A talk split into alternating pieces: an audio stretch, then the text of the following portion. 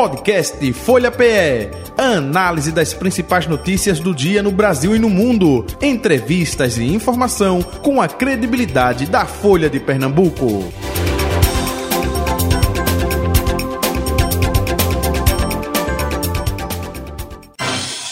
Folha Política. Folha Política, 24 de agosto de 2023, recebendo em nosso estúdio o deputado estadual do União Brasil, Antônio Coelho, com a gente a partir de agora. Deputado, muito bom dia, prazer revê-lo, seja bem-vindo. Muito bom dia, Jota. Eu que agradeço a oportunidade de estar aqui mais uma vez no Folha Política, essa referência nosso jornalismo aqui do Recife, de Pernambuco. Uma alegria também estar aqui junto com Betânia e toda a equipe aqui da Folha de Pernambuco. Prazer nosso. Betânia Santana, Oi, Jota, Colunista de política da Folha de Pernambuco, bom dia. Tudo jóia? Tranquilo. Eu acho que a entrevista vai ser boa. Estou é. apostando, viu, Jota? Depende dele. bom dia, deputado. Muito obrigada por ter aceitado o nosso convite. Bom dia a quem nos acompanha pelas redes sociais, pela Rádio 96. Deputado, vamos começar com o pacote né, fiscal aí do governo do Estado, chegando à Alep, a Assembleia Legislativa. A priori, claro, o senhor vai se debruçar né, no que traz esse eh, projeto, mas já de imediato, é, o sentimento né, com relação a esse projeto é, da governadora Raquel Lira, hein? Jota, eu tenho sérias ressalvas sobre esse pacote fiscal. Eu imagino e suspeito que vai ser o maior arroz fiscal que a gente viu aqui nos últimos anos. O estado de Pernambuco, para se ter uma, uma ideia, Jota, arrecada quase que cinco vezes mais com ICMS do que IPVA. E do jeito que está exposto, de você aumentar em 2,5% a alíquota de ICMS e abaixar um pouco a alíquota de PVA, é evidente que a carga tributária vai aumentar consideravelmente, erodindo o poder de compra do trabalhador pernambucano e tornando o custo de vida muito mais alto para as nossas famílias. E a gente tem que avaliar a sabedoria dessa medida, no momento em que Pernambuco tem a pior taxa de desemprego de todo o Brasil, o 23º pior rendimento médio do nosso país, com a renda 600 reais menor do que a média nacional, e eu temo que esse aumento de carga tributária, nesse contexto macroeconômico difícil, pode levar o nosso Estado a uma recessão econômica severa. Uhum. Vamos, deputado, pegar o que o Estado tem considerado o ponto mais positivo desse uhum. projeto que eles chamam de justiça fiscal, né, o Descomplica PE, é, que é tornar linear a taxa do IPVA, deixando, é, esquecendo de, a variação de 3% até 4% e deixando em torno de 2, em torno não, de, em 2,4%. É, o, o Estado alega que, que vai, com isso, reduzir a inadimplência. O senhor acredita que essa pode ser uma proposta positiva? O, a grande questão serão os detalhes, Betânia. A gente vai se debruçar sobre esse projeto, que é muito complexo, se refere a diversas outras legislações, mas o que nós observamos é que não está claro para quem realmente vai abaixar o IPVA. Muitas pessoas que antes tinham algum benefício eram consideradas para baixar, pagar seja uma base de cálculo menor, alíquota menor, vão, já, eh, vão permanecer do jeito que estão e algumas outras eh, pode é, continuar pagando a mesma coisa. A gente não vê aquela questão de progressividade, de quem é, tem um carro mais caro paga um pouco mais do que quem tem um carro mais barato. E a gente tem que avaliar, Betânia, que tudo bem, existem muitas pessoas humildes com carro, mas isso beneficia só quem tem carro e moto. E muita gente nem isso tem. O aumento de CMS é muito mais perverso porque cobra em todos os nossos itens de consumo: energia elétrica, telecomunicações, alimentos, vestuário. Tudo isso vai afetar todos os 9 milhões de pernambucanos e não só aqueles que têm, possuem algum tipo de veículo. E para você falar que o governo defende que uma redução da alíquota de PVA pode reduzir a evasão fiscal ou pode atrair o emplacamento que, de carros que nesse momento o fazem, seja no Ceará, na Bahia, na Paraíba, nesses estados vizinhos, por que esse argumento não é usado também para a atração e manutenção de empresas já existentes? Abaixar o IPVA aumenta a arrecadação, agora aumentar o ICMS também aumenta, não deveria cair por esse mesmo argumento. A carga tributária aqui em Pernambuco já é altíssima.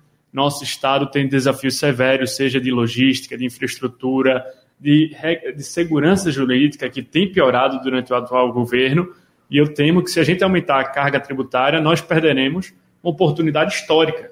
Se Pernambuco tivesse uma alíquota de CMS menor ou estável enquanto os estados vizinhos aumentam as suas alíquotas de CMS, nós poderíamos não só dar um poder de compra maior para o povo pernambucano, de dar um alívio para o bolso das famílias de Pernambuco, mas também atrair mais investimentos por conta de uma carga tributária menor. O governo alega, e aí eu, assim, só para contrapor, já que não tem representante do governo aqui, que o aumento dessa alíquota do ICMS é decorrente da necessidade de equilibrar as, as contas públicas a partir da, da, aprovação da reforma tributária. O senhor vê que esse realmente é o caminho, porque, veja, é, hoje o Estado parece não ter encontrado outra saída que não seja aumentar o, o, o, percentual do ICMS, que é uma coisa, inclusive, que outros estados também tão, estão fazendo, né, deputado? Betânia, nós precisamos ter um debate primeiro sobre o que é que deve regular o limite do Estado ou a atuação do Poder Executivo. É a necessidade do Estado em si ou é a necessidade do povo pernambucano? Se a gente partir da premissa que se o Estado precisar de uma coisa, ele tem direito a essa coisa, a gente vai estar embarcando no caminho sem volta e a gente vai aumentar cada vez mais impostos até drenar por completo a vontade, a capacidade do povo pernambucano de trabalhar e de empreender. Eu defendo que a gente passa, é, que a gente parta da premissa que o que deve regular a atividade ou o tamanho do Estado é justamente a necessidade, os anseios do nosso povo. Então, a gente escuta que o Estado, que os municípios precisam, mas e o povo que está desempregado há tanto tempo? O povo que já está desalentado, que já desistiu de perseguir emprego? O empreendedor que não aguenta mais pagar imposto antecipado porque isso limita a sua capacidade de investir e empregar? Nós temos que respeitar essas pessoas porque em algum momento elas podem ficar permanentemente frustradas. Então, a gente tem que ter muita responsabilidade nesse momento. É verdade, a reforma tributária vai usar como base de cálculo para o imposto único que vai vir com essa reforma tributária os tributos que vão ser arrecadados entre 2024 e 2028. Agora, a gente tem que ter muito, muita ciência do peso e do fardo que a gente vai estar impondo à nossa população, como também não é garantido que um aumento de alíquota possa levar a um aumento, uma, um aumento de arrecadação. Nós já passamos por contextos e já existe essa experiência em diversos lugares do mundo, que se você aumentar demais a alíquota tributária, a carga tributária, você desincentiva as pessoas a trabalharem, as empresas a empreenderem, a investirem. Isso pode levar, na verdade, a uma recessão e, por consequência, a uma redução da carga tributária. Eu defendo um outro caminho. Pernambuco pode se tornar um estado diferenciado se nós preservarmos a carga tributária atual, enquanto os nossos estados vizinhos aumentam. Quem sabe nós nos tornaríamos tão competitivos que mais investimentos seriam feitos, mais empregos seriam gerados, que aí sim a nossa arrecadação aumentaria incentivando o empreendedorismo e todos aqueles que apostam no futuro de Pernambuco. O senhor defende então que defenderia então que Pernambuco mantivesse os 18%, é isso de ICMS? Sim, o, eu fico Desculpe, mas é porque a Bahia aumentou, todo mundo aumentou no Nordeste, pelo menos a gente fez um levantamento, acho que só estava pendente em Paraíba. Sim, é eu, eu fico muito preocupado quando eu vejo o governo federal, quando eu vejo todos os estados da federação aumentando seus impostos de forma uníssona no momento em que nós não estamos crescendo economicamente, ou pelo menos não crescendo a contento. Existe muita coisa favorável ao Brasil? Existe. Os ventos externos são favoráveis, as commodities estão lá em cima. O Brasil tem uma promessa de crescimento. Mas o que a gente vê, é, pelo próprio governo federal, é que mesmo a gente aumentando as alíquotas de arrecadação, alíquotas de impostos, de tributos, a arrecadação está caindo. Nós estamos enfrentando um desafio muito grande para poder zerar o déficit fiscal. E mesmo assim, a gente vai aumentar a carga tributária nesse momento tão delicado, onde o desemprego ainda está alto, onde a renda da população ainda está prejudicada, onde muitas empresas ainda não estão em, com uma fundação firme. Eu considero esse momento inoportuno e a gente deveria estar tá debatendo como a gente privatizar os ativos é, estratégicos do Pernambuco, Compesa, Copergás, para a gente atrair mais capital privado, a, a levantar os recursos que o Estado precisa sem botar um fardo ainda maior na, nas costas do contribuinte pernambucano. Uhum. De, é, deputado é, Antônio Coelho, o seu grupo é muito forte, né? O, é, o seu pai, enfim, seu irmão, enfim. É, e os prefeitos que vocês representam, né? É, não só do Sertão, mas vocês têm penetração em todo o estado de Pernambuco. Como é que os prefeitos estão também reagindo com relação a isso? Os prefeitos que vocês têm contato? Jota, muito oportuno sua colocação e diversos prefeitos meus estão passando por desafios seríssimos, principalmente os municípios pequenos estão vendo o FPM cair por conta dessa frustração de arrecadação e também uma certa falta de celeridade na distribuição de recursos por parte do governo federal, seja de programas ou até mesmo na liberação de emendas. E eu entendo essa urgência da situação que os prefeitos passam, mas a gente precisa contextualizar também a urgência que passa a família e o trabalhador pernambucano. Sem uma, um trabalhador forte que esteja ganhando bem, que esteja empregado, nenhum município ou nenhum estado vai estar arrecadando a contento. O que a gente e existem outras alternativas para que a gente possa dar um alívio fiscal para os municípios pernambucanos. Hoje, por exemplo, houve uma matéria que é lida no meu partido na Câmara Federal, o deputado Elmar Nascimento, defende a redução da alíquota previdenciária para os municípios de até 142 mil ah, habitantes. Isso pode dar um alívio fiscal para os municípios, sem necessariamente querer a gente impor um imposto mais alto para a população. Se a gente privatizar um ativo como a Compesa, nós podemos, por exemplo, garantir, por previsão legislativa, que parte desses recursos possa socorrer os municípios pernambucanos. Existem alternativas. Aumentar impostos, impostos deve ser a última alternativa a ser recorrida e não a primeira em todo momento, em toda encruzilhada que a gente se depara.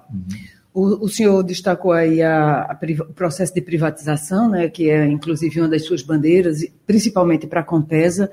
E hoje o blog delas, que é comandado por Terezinha, pela jornalista Terezinha Nunes, está inclusive colocando um, um pouco mais de detalhes sobre o projeto que a governadora prefere chamar de concessão e não de privatização. Ela, ela pega, dividiria a Compesa em duas. Uma parte, a, a, o Estado cuidaria de tratar a água e a concessionária, ou os concessionários, sei lá, de distribuí-la e cuidar do saneamento. O senhor acha que esse pode ser um caminho também? Vai...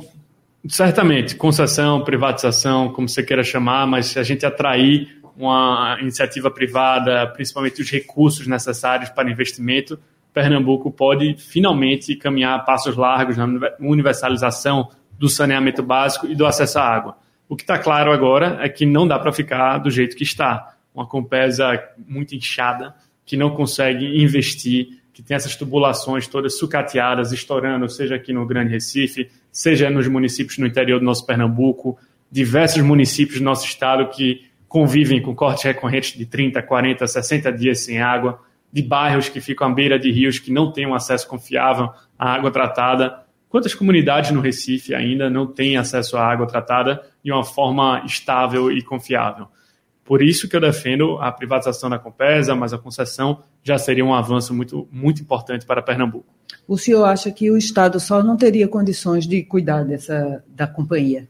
Não, não. Eu certamente não acredito nisso, como é evidente para todos verem que a situação atual é insustentável e a gente tem esse modelo estatal fracassado, por isso que é importante a gente privatizar a Compesa de alguma forma. Uhum. E aí, eh, me permita, aí vocês convergem, né? No caso, o governo do Estado de Pernambuco e, e vocês. Sim. É, é, a gente vai ter um segundo semestre aí, é, pelo que está se desenhando, acalorado, né? Com debates, enfim.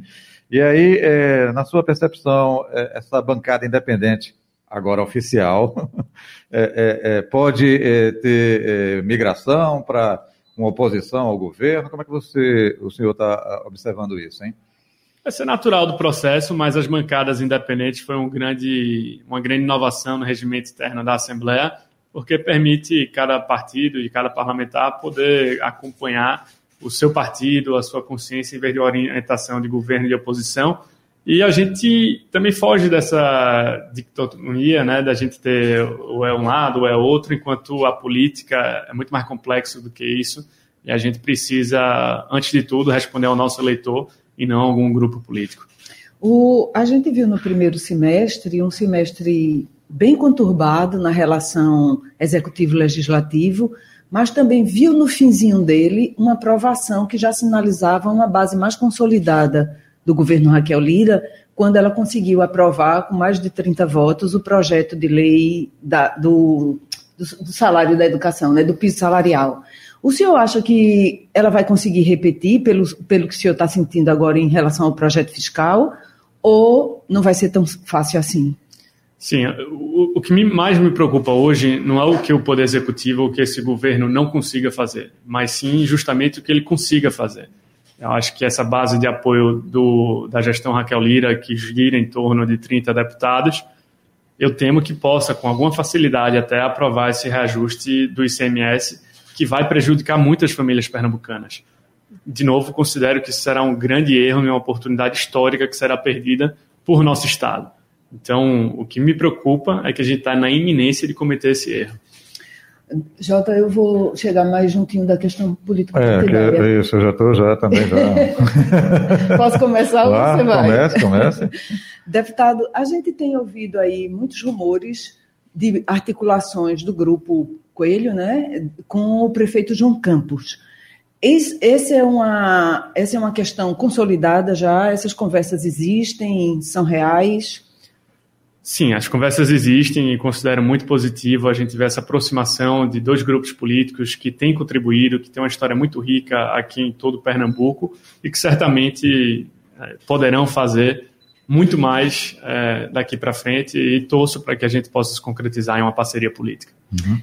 O senhor vai ocupar a Secretaria de Turismo e Lazer, que é a que está desocupada aí? Não, o que, que, realmente importa nesse momento é que os dois grupos estão conversando, procurando pontos de encontro de como a gente pode fortalecer o Estado de Pernambuco. Ainda seria prematuro a gente discutir essa possibilidade, mas é evidente que eu fico feliz em ter meu nome lembrado para compor essa gestão que tem entregado tanto para o povo de Recife e tem imprimido novas áreas de desenvolvimento aqui na capital. E a amplitude desse, dessa parceria, né, dessa junção dos grupos, é somente para aqui, a capital pernambucana, ou se estende também é, Petrolina, territórios aí que vocês têm penetração política, hein, deputado? O diálogo é centrado em todo o estado de Pernambuco. Então, evoluindo e como nós esperamos que evolua para um entendimento, para uma parceria, para uma junção de forças, para lutar por mais investimentos, por um Pernambuco mais forte, é evidente que isso se estenderia a todas as regiões de Pernambuco. Uhum. Então a gente teria de novo uh, vocês, né, Grupo Coelho, no PSB, né? Não na sigla,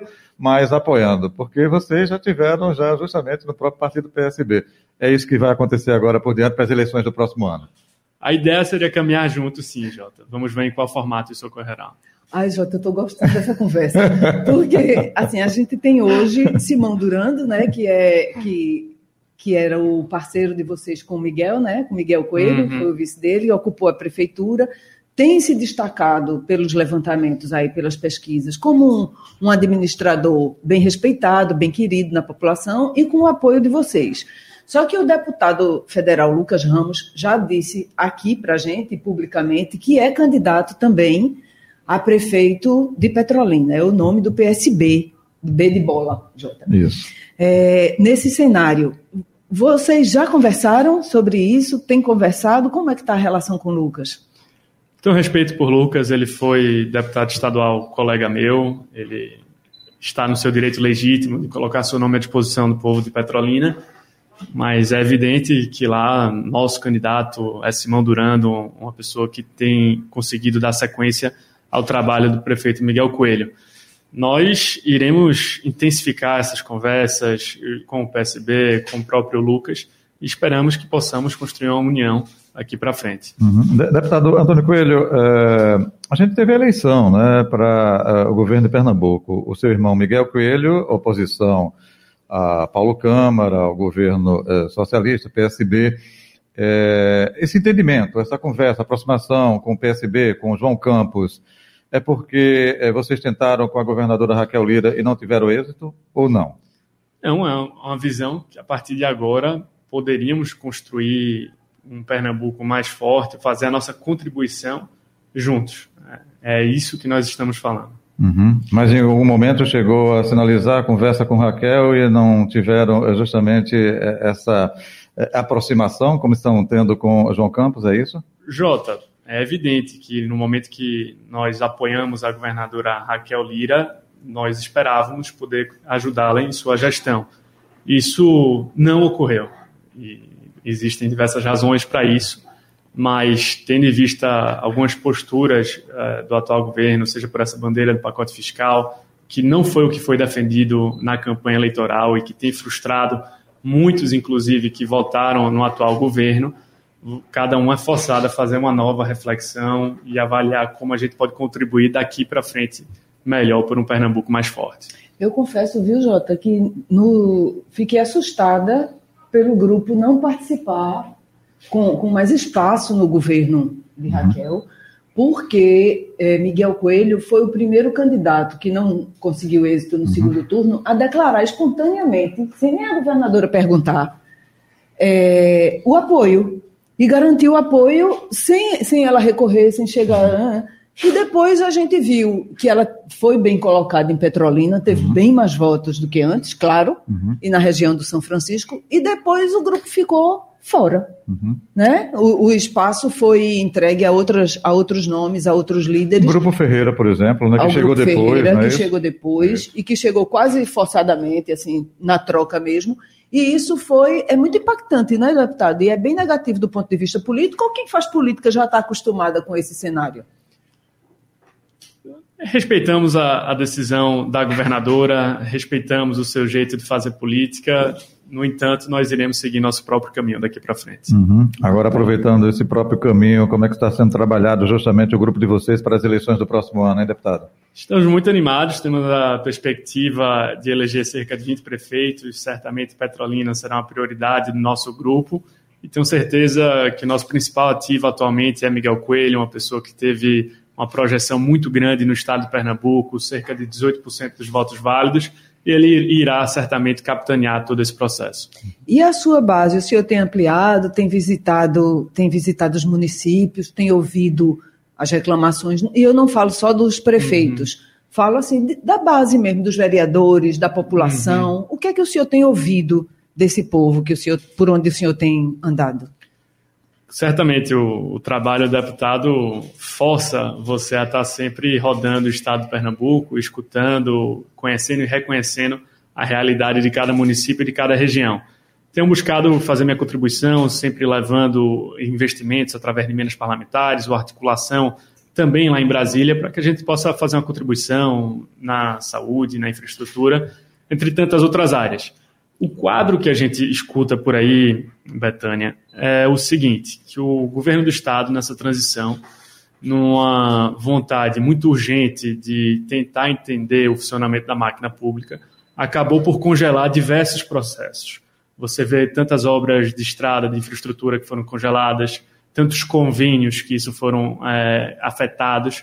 Então a gente vê muitas o funcionamento da máquina pública estadual foi essencialmente congelado. Isso tem prejudicado muito a vida dos pernambucanos. E a população, como eu também, está tendo dificuldade de entender por que isso ocorreu. Então é por isso que a gente tem essa postura vigilante na Assembleia Legislativa para cobrar uma celeridade, um funcionamento mais eficiente da máquina pública, para que a gente possa endereçar as angústias do povo pernambucano. O senhor hoje teria um ranking do, das coisas que mais preocupam, tipo rodovia, saúde e segurança, ou educação, segurança e saúde?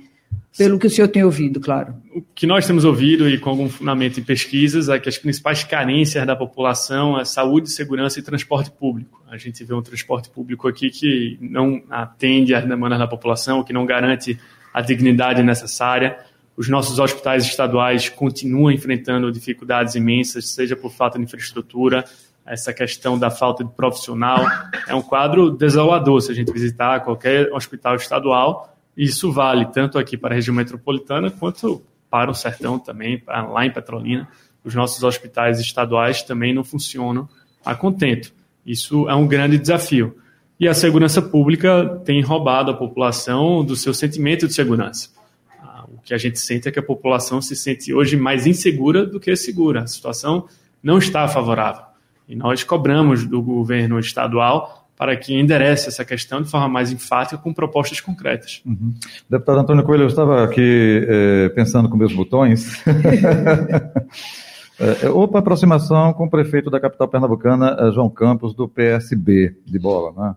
Socialista, bola, é. socialista, enfim. É, e aqui a gente teve Mendonça Filho, deputado federal do União Brasil, é, que falou que é, quem decide a questão local é o diretório municipal. Mendonça Filho preside o Diretório Municipal do União Brasil aqui na capital pernambucana. É, como é que vai ser essa disputa aí? Grupo Coelho, opa, Mendonça decide uma coisa, de ser oposição ou não, o Grupo Coelho do União Brasil apoia o, o prefeito. Como é que está essa questão ah, interna aí do partido? Jota, deixa eu só acrescentar vai, que, é, que Mendonça Filho é base da governadora, né? Isso tá também, tá ela, ainda, tá ainda mais, um, mais um adendo. Isso.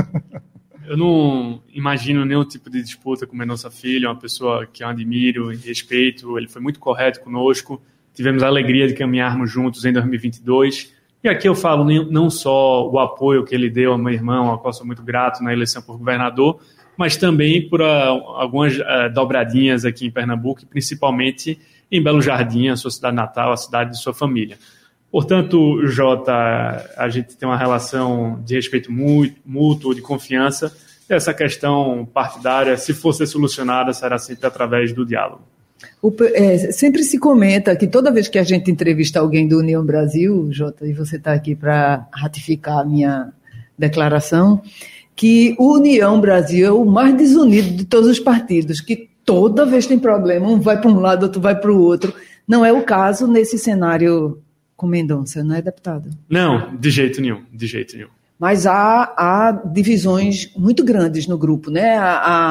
A, a, ponto de a questão de a decisão eleitoral ter ido parar na justiça, né? Do, da executiva do partido. Sim, sim. Todo partido é heterogêneo. É muito difícil você achar um partido que todo mundo concorde com todos os assuntos. Mas as diferenças do União Brasil realmente são profundas. Existem as diferenças não só no âmbito estadual aqui em Pernambuco, mas também no âmbito nacional. E, e, certamente nós defenderemos uma União Brasil que tome suas decisões sempre respeitando o estatuto interno, sempre respeitando as decisões de forma colegiada e não que todo o poder se concentre nas mãos de uma pessoa, seja ela quem for. Até porque a construção de um partido, opa, é, é, trazendo é, adesões. Outra coisa é você pegar dois partidos existentes, né, o DEM e o PSL, né, e... Fundir, né? É, é, realmente isso aí é, tem essas divisões, né, deputado? Com certeza, mas esse movimento de união de DEM e PSL foi um momento de adesões e uhum. convergência. E aquilo permitiu uma frente ampla para disputar diversos governos estaduais. É, tivemos sucesso no, uhum. aqui na, no estado de Goiás, de Caiado, tantos outros. União Brasil hoje tem quatro governos estaduais e disputamos em condições respeitáveis é, em Pernambuco e na Bahia, só para falar alguns casos aqui mais próximos. Então, foi uma, um movimento que eu considero legítimo, mas que agora nós teremos que aprender a superar e reconciliar nossas diferenças. Porque tem a questão local nos municípios. Né? É, e repensar uma possibilidade de uma nova legenda ou de um retorno a outras legendas?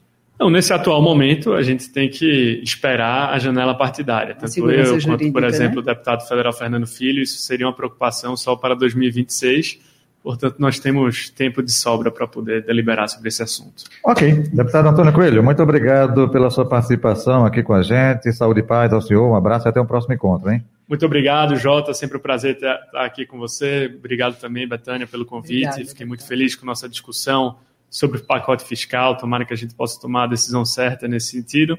E também sobre o nosso balanço político. Espero estar aqui de volta em breve. Com certeza. Betânia, você disse no começo, provocação, a entrevista vai ser boa. Eu disse, olha, depende dele. Foi boa, viu? Foi muito boa, Jota. Muito boa. Obrigada. Um abraço, até o próximo encontro. Betânia amanhã, né? Amanhã, né, okay. Jota? Você me explora. Vamos embora. Final do Folha Política de hoje, gente. Obrigado. Folha Política. Podcast Folha PE análise das principais notícias do dia no Brasil e no mundo, entrevistas e informação com a credibilidade da Folha de Pernambuco.